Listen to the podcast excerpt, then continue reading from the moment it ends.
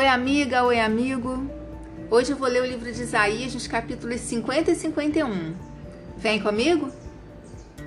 O Senhor Deus diz ao seu povo: Será que vocês acham que eu os mandei embora como um homem manda embora sua mulher? Então, onde está o documento de divórcio? Ou acham que eu os vendi como escravos a fim de pagar as minhas dívidas? Não, vocês foram levados prisioneiros por causa dos seus pecados. Eu os mandei embora por causa das suas maldades. Por que é que ninguém foi me encontrar quando eu vim salvá-los? Por que ninguém respondeu quando eu chamei? Será que agora eu não tenho poder para salvá-los? Será que já perdi toda a minha força? Não! É só eu dar uma ordem e o mar seca. Faço os rios virarem um deserto. Assim, por falta de água, os peixes morrem de sede e começam a cheirar mal. Posso cobrir de escuridão o céu, posso fazê-lo vestir roupa de luto. O Senhor Deus me ensina o que devo dizer, a fim de animar os que estão cansados. Todas as manhãs ele faz com que eu tenha vontade de ouvir com atenção o que ele vai dizer. O Senhor Deus me deu entendimento e eu não me revoltei, nem fugi dele. Ofereci as minhas costas aos que me abatiam e o rosto aos que arrancavam a minha barba. Não tentei me esconder quando me xingavam e cuspiam no meu rosto. Mas eu não me sinto envergonhado, pois o Senhor Deus me ajuda. Por isso eu fico firme como uma rocha e sei que não serei humilhado.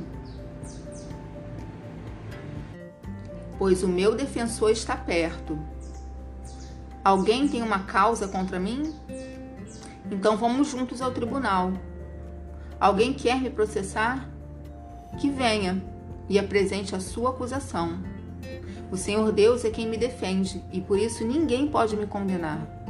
Todos os meus inimigos desaparecerão, serão como um vestido que as traças destruíram. Escutem, vocês que temem o Senhor e obedecem às ordens do seu servo. Se o caminho que andam é escuro, sem nenhum raio de luz, confiem no Senhor. Ponham a sua esperança no seu Deus. Mas vocês que acendem uma fogueira e se armam com flechas incendiárias, todos vocês cairão no fogo que acenderam e serão mortos pelas suas próprias flechas. O Senhor mandará esse castigo. Um sofrimento horrível os espera. O Senhor Deus diz: Escutem os que procuram a salvação, os que pedem a minha ajuda. Lembrem da rocha da qual foram cortados, da pedreira de onde foram tirados. Pensem no seu antepassado Abraão e em Sara, de quem vocês são descendentes. Abraão não tinha filhos quando eu o chamei, mas eu o abençoei e lhe dei muitos descendentes. Eu, o Senhor, terei compaixão de Jerusalém e de todas as suas casas que estão em ruínas eu farei com que as suas terras secas virem um jardim, como o jardim que plantei na região do Éden. Ali haverá alegria e felicidade, haverá música e cânticos de louvor a mim. Escute, meu povo, dê atenção ao que eu vou dizer. Vou dar as minhas leis às nações, e os meus mandamentos serão uma luz para os povos. Virei logo salvá-los. Está chegando o dia da minha vitória, e eu governarei todos os povos Nações distantes esperem por mim e confiem em mim para protegê-las. Olhem para o céu, lá em cima, olhem para a terra, aqui embaixo. O céu desapa desaparecerá como fumaça, a terra ficará gasta como uma roupa velha, e os seus moradores morrerão como se fossem moscas. Mas a minha vitória será total, o meu poder durará para sempre. Escutem vocês que sabem o que é direito, que têm a minha lei no seu coração. Não fiquem com medo quando forem ofendidos. Não se aborreçam quando os outros zombarem de vocês, pois eles desaparecerão como uma roupa de lã destruída pelas traças. Mas a minha vitória será total, o meu poder durará para sempre. Acorda, ó Senhor, acorda, salva-nos com teu grande poder, como fizeste antigamente, no tempo dos nossos antepassados, Tu cortaste Raabe em pedaços, tu mataste aquele monstro do mar. Tu fizeste o mar secar. Secaste as águas profundas no meio do mar, abriste um caminho para que por ele passasse o povo que salvaste. Aqueles a quem o Senhor salvar voltarão para casa, voltarão cantando para Jerusalém e ali viverão felizes para sempre. A alegria e a felicidade os acompanharão e não haverá mais tristeza e nem choro.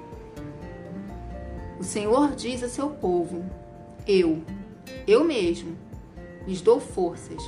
Então, por que vocês têm medo de pessoas, de seres mortais que não duram mais do que palha?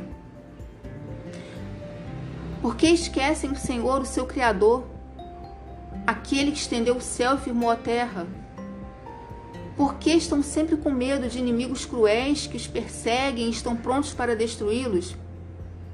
Que pode fazer a fúria deles contra vocês? Logo os prisioneiros serão postos em liberdade. Eles não morrerão nem passarão fome. Eu, Senhor, sou o Deus de vocês. Eu agito o mar e faço as suas ondas rugirem. O meu nome é Senhor, o Todo-Poderoso. Eu dei a vocês os meus ensinamentos e com a minha mão eu os protejo. Eu que estendi o céu e firmei a terra. Digo aos moradores de Jerusalém: Vocês são o meu povo.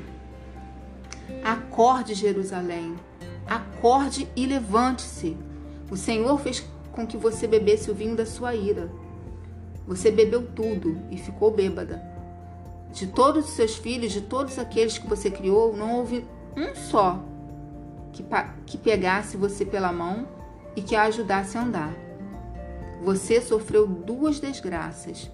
A sua terra foi arrasada pelos inimigos e a guerra e a fome mataram seus moradores. Quem tem pena de você? Quem procura consolá-la?